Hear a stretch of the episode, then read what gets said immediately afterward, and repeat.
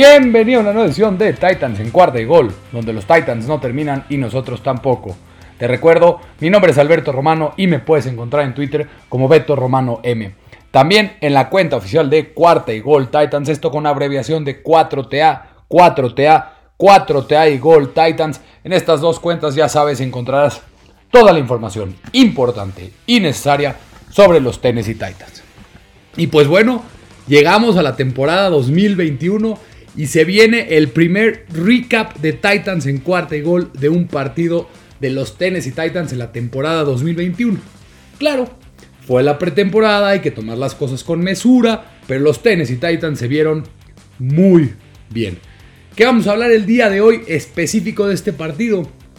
Como siempre, el amor y el regaño del recap del partido. ¿Cuáles son las impresiones del primer partido? Y al final te diré un poquito de cómo creo que queda la proyección del roster final de 53 jugadores. Así que, ¡vámonos! Con el recap de la semana 1 de la pretemporada, en la que los Tennessee Titans dominaron a los Atlanta Falcons 23 a 3. Por extraño que parezca, los juegos de pretemporada, a diferencia de los juegos de temporada regular, a menudo tienen mucho menos que ver con el equipo y tienen todo que ver con actuaciones individuales. En ganar o perder el partido es lo que menos importa, mientras que el desarrollo de los jugadores y la construcción del roster son de gran importancia.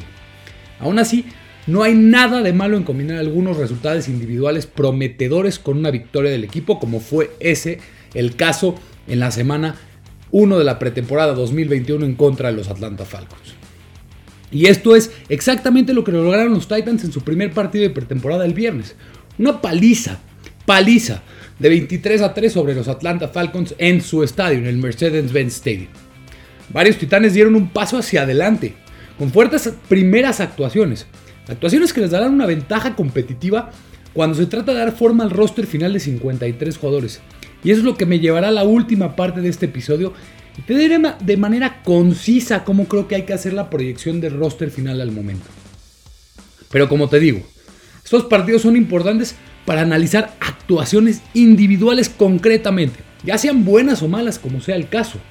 Y es lo primero de lo que hablaremos, el primer amor y regaño de la temporada 2021. A darle. Como siempre, primero el amor, siempre el amor. Y quiero empezar en el costado defensivo, que se vio bastante, bastante bien. Y empezamos con el amor más grande y por mucho. El outside linebacker Rashad Weaver. Weaver no solamente fue el novato más impresionante en el juego, también fue sin duda el mejor jugador del equipo. Claro, fue contra linieros ofensivos suplentes de los Falcons, pero Weaver se dio un festín en el lado derecho de la línea ofensiva de los Falcons. Weaver registró la primera captura de su carrera si es que cuentas las estadísticas de pretemporada. Y pasó mucho tiempo alrededor de los mariscales de campo. También tuvo un impresionante bate bateado a principios del tercer cuarto, esta defensa necesita urgentemente un tercer pass rusher que emerja detrás de Harold Landry y de Bud Dupree. Weaver podría ser ese tipo. Realmente impresionante cómo se vio en todo el partido. Y otro liniero defensivo que se lleva mi amor es el defensive tackle T.R. Tart. Es que Mike Bravel, recordemos, nombró a T.R. Tart como uno de los ganadores de la temporada baja. Y es fácil ver por qué en este partido se demostró perfectamente por qué Mike Bravel lo, mencionó de esa manera. Tart de manera rápida y a menudo se veía causando estragos en el backfield de los Falcons. Los dineros ofensivos de reserva de Atlanta simplemente no fueron rival para Tart. Y su rapidez desde el snap. Se ha hablado mucho de la transformación física de Tart este verano y me fascinó lo que vi de él este viernes. Realmente espero grandes cosas de Tart este año. También amor para el linebacker David Long. Y es que no estoy muy seguro de cuánto tiempo de juego tendrá Long esta temporada con Rashan Evans y Jayon Brown como titulares como linebackers. Pero sigue siendo uno de los defensores jóvenes más fascinantes de este equipo en mi opinión. El highlight de su noche llegó en el segundo cuarto, cuando interceptó a AJ McCarron. Long hizo un gran trabajo consiguiendo profundidad en la jugada y dio un salto impresionante para quedarse con la intercepción. No fue su única jugada positiva en la noche. Long también tuvo una gran jugada en el backfield en una gran tacleada para pérdida que perdió 3 yardas. Pero también quiero repartir amor en menciones honoríficas. Sin duda, el outside linebacker Ola Odeniji, el cornerback Riggs Fulton y el defensive coordinator Shane Bowen se merecen mi amor y de manera meritoria. En cuanto al amor en ofensiva, hay también para aventar para arriba. Y el primero que mejor parado salió del juego y se lleva mi amor es el wide receiver Chester Rogers. Y es que actualmente se encuentra como el mejor posicionado en una batalla por el trabajo de devolvedor de despejes con sus compañeros receptores abiertos Cam Batson y Mason Kinsey. Rogers dio un gran paso hacia adelante para separarse del resto con un regreso de 56 yardas al final del primer cuarto. Yo siempre creí que Rogers era el favorito para ganar el trabajo y me siento aún mejor con esa predicción después de lo que vi el viernes. Siguiente amor para el quarterback Logan Woodside. El viernes por la noche fue una mala noche para todos aquellos que querían reemplazar a Woodside antes de que se le diera la oportunidad de mostrarles por qué su última pretemporada en 2019 no fue una simplemente casualidad. Woodside fue decisivo con el balón y lo colocó con precisión en lugares donde solamente los receptores de los Titans podrían atraparlo. Y esto a pesar de haber sido capturado tres veces, debido a una protección lamentable e infame de la línea ofensiva. Sí, hay que ser claros, nunca sorprenderá a nadie con la fuerza de su brazo, pero su comprensión consciente de esta ofensiva y su precisión milimétrica estuvieron en plena exhibición. La noche de Woodside terminó después del halftime cuando su contrincante por el puesto de coreback suplente Matt Barkley se hiciera cargo del partido. Completó 10 de 15 pases para 84 yardas y un hermoso touchdown en un pase de back shoulder al receptor Cameron Batson. Hablando de Cameron Batson, él también se lleva mi amor. Batson está en su cuarta temporada con los Titans. Como ha sido el caso a lo largo de su tiempo de Tennessee, está luchando por un lugar en el roster. Esta pretemporada es otra gran audición para él y el viernes comenzó con el pie derecho. Se recuperó de un drop tempranero para hacer una hermosa recepción de touchdown en el segundo cuarto para dar a los Titans una ventaja de 10 a 0. No es frecuente ver a un receptor de 5 pies y 8 pulgadas quedarse con un pase de hombro exterior en la zona de anotación, pero eso es exactamente lo que hizo. ¿Y qué dilema tiene John Robinson? Quien tiene una decisión muy difícil en cuanto a qué wide receivers deben quedarse en el roster final. Sin embargo, este es un gran problema que tener y también otro receptor que se lleva mi amor es el wide receiver Mason 15, quien también dio un muy buen partido. Otro quien se lleva mi amor, el tight end Miller Forrestal. El no drafted free agent de Alabama, quien ya conoce perfectamente el Mercedes-Benz Stadium, por lo que fue especialmente agradable y apropiado verlo anotar el primer touchdown de su carrera en este estadio. Forrestal está tratando de demostrar que es digno de ser el tercero cuarto a la cerrada del equipo. Y el último amor del día va para los kickers de los Titans, Tucker McCann y Sam Ficken. Y es que se ha hablado mucho sobre la situación de los pateadores esta temporada baja, pero McCann y Ficken les dieron a los fanáticos de los Titans una razón para dormir un poquito más tranquilos. McCann fue el primero en patear y terminó el juego 2 de 2 en field goals, estos de 42 y de 26 yardas. También anotó un punto extra. McCann Luego habría hecho una patada impresionante desde 47 yardas, pero fue anulada debido a un castigo asqueroso de roughing the kicker sobre los Falcons. McCann se lesionó en esa misma jugada en lo que considero una conducta antideportiva y muy sucia del jugador de los Falcons. Bravel estaba visiblemente molesto por esto. En cuanto a Ficken, él pateó segundo y se fue de 1 de 1 con un field goal desde 44 yardas. Ficken también convirtió sus dos intentos de puntos extras. Es difícil imaginar una mejor noche para los pateadores. Esta batalla parece ser que no se definirá nada pronto. Y ese es el primer amor del año, lo que significa que también hay que repartir regaños. Y el primero y más grande no es para alguien especial, es para las lesiones sufridas en el juego. Y es que tu mayor objetivo de la pretemporada es salir sano de ella, pero los Titans salieron muy lastimados ante los Falcons. Aunque muchos de estos jugadores pueden no ser considerados como jugadores tan importantes, no es exactamente ideal irse con 5 jugadores más de los que empezaste en este partido lesionados. Tennessee tuvo 4 jugadores lesionados solamente en la primera mitad. El running back Darrington Evans con una lesión de rodilla, el defensive lineman Trayvon Coley con una lesión en el pie, el safety Brady Breeze con una lesión en el tobillo y el linebacker BJ Velo con una lesión también en el tobillo. Además de que ya comenté la de lesión del kicker Tucker McCann, en lo que lo dejó con un dolor visible cuando se agarró la pierna lesionada en la con la que patea. Darrington Evans parece haber evitado una lesión fuerte, pero Trayvon Cole y BJ Velo se perderán el año. Aún no se sabe tanta gravedad en las lesiones de Brady Breeze y de Tucker McCann. En caso de que el cuerpo técnico tuviera la tentación de jugar con algunas de las estrellas durante la temporada, esa tentación probablemente se acabó. Esto después de las afortunadas lesiones que ocurrieron el viernes por la noche. El siguiente regaño me tiene muy preocupado. Y es para los suplentes de la línea ofensiva. Es que ya que ninguno de los linieros ofensivos titulares jugó. Pero los suplentes tuvieron muchísimos problemas al principio y con frecuencia. El equipo comenzó con Christian DiLauro como left tackle, Ross Reynolds como left guard, Daniel Munier como centro, quien para mí fue sin duda el peor jugador de todo el partido y de calle, Dylan Ravens como right guard y David Quisenberry como right tackle. Se cometieron varios errores en la primera posición. Ravens fue responsable de un sack, Quisenberry hizo un penalty de clipping y DiLauro fue señalado con un holding. No es nada bueno esto. En la segunda posición ofensiva del equipo, el mismo 5 inicial mencionado anteriormente fue dominado en tercera oportunidad y se dio otro sack que forzó un punt. La línea ofensiva permitió 4 capturas. Vale la pena señalar que Dylan Ravens, luego de que se ubicara como right tackle, mejoró su juego a medida que avanzaba el juego. Hubo buenos y malos snaps de su parte, pero al final de todo clasificaría su noche como una noche positiva para Dylan Ravens. Quizá el jugador que mayor regaño se lleva y el mayor perdedor del partido es el wide receiver novato Des Fitzpatrick.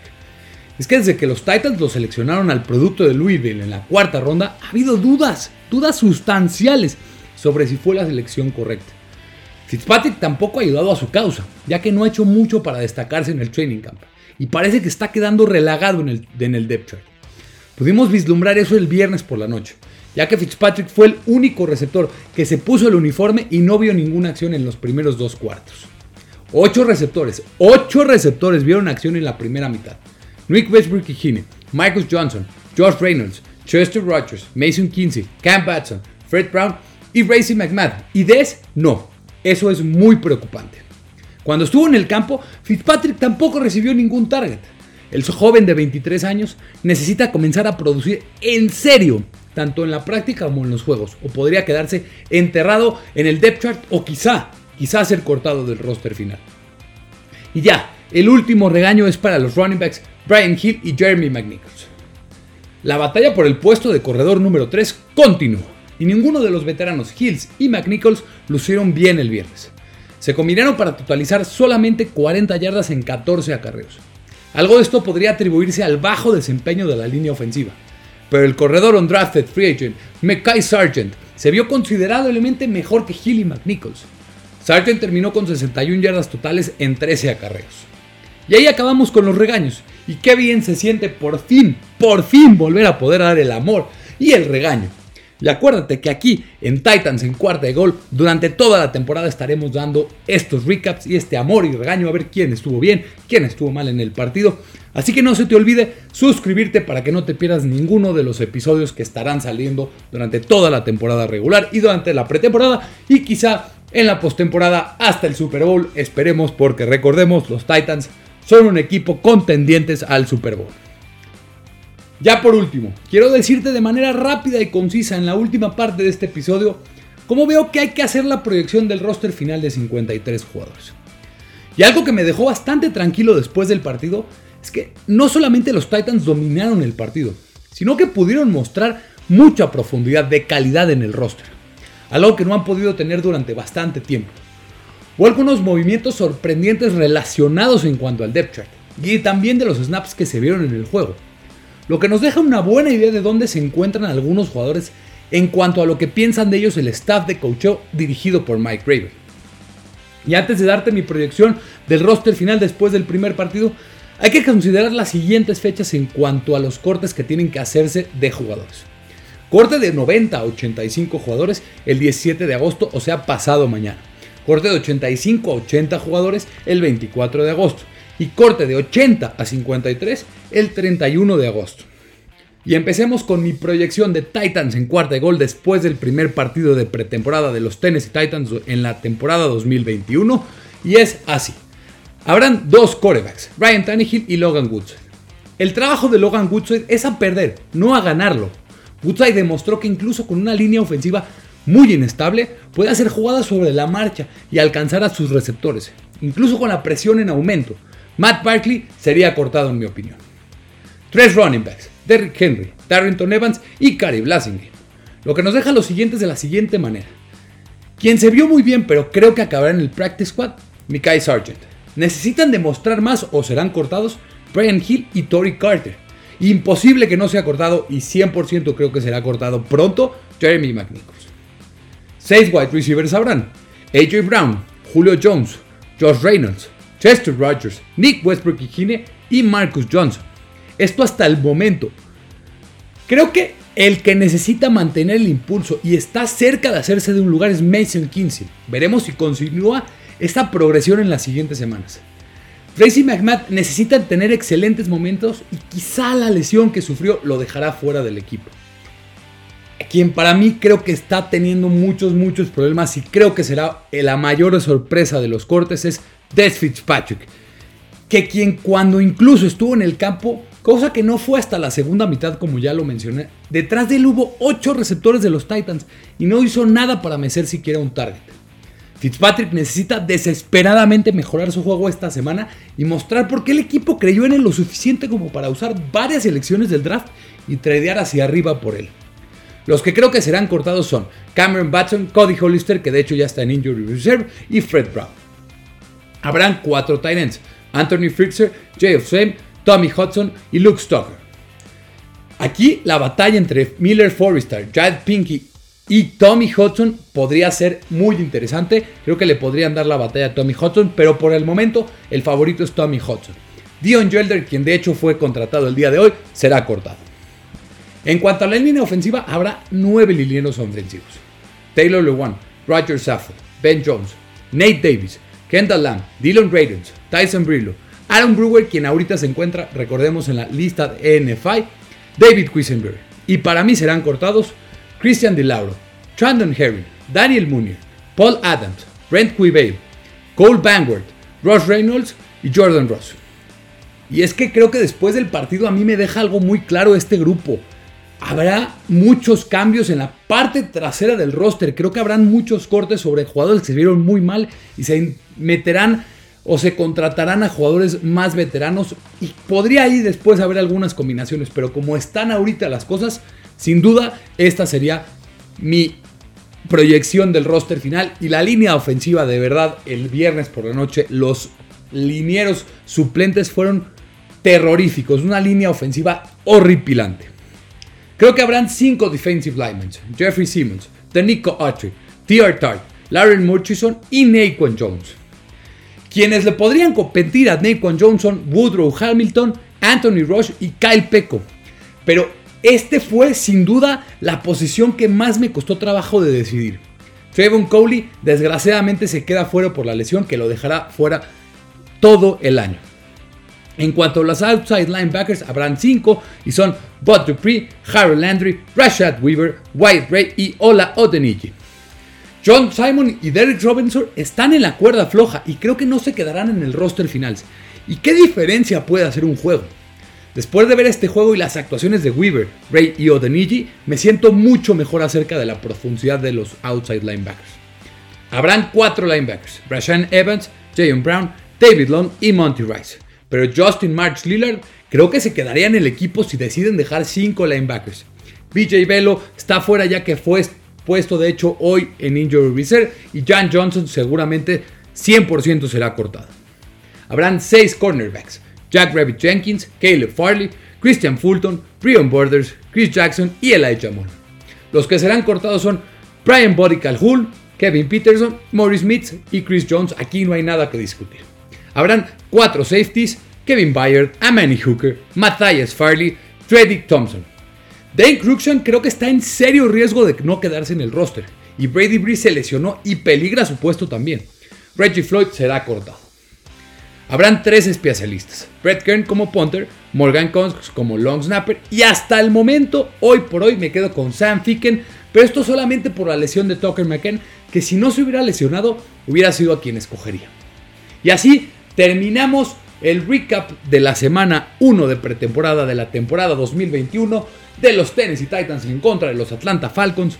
Muchísimas, muchísimas gracias por escucharme. Esto después del amor y el regaño de la semana 1 de la pretemporada y cuál creo que es mi proyección sobre el roster final que habrá que hacerse el 31 de agosto como fecha máxima. Muchísimas de verdad, muchas gracias por escucharme, gracias por llegar hasta aquí. Si te podría pedir nada más un favor gigantesco, dale suscribir, dale compartir, dale descargar este podcast en tu plataforma de podcast preferida. Sígueme en Twitter como Beto Romano M, sígueme en Twitter como Cuarta y Gol Titans con abreviación de 4TA. Te recuerdo, mi nombre es Alberto Romano, porque los Titans no terminan y nosotros tampoco. Cuarta y Gol.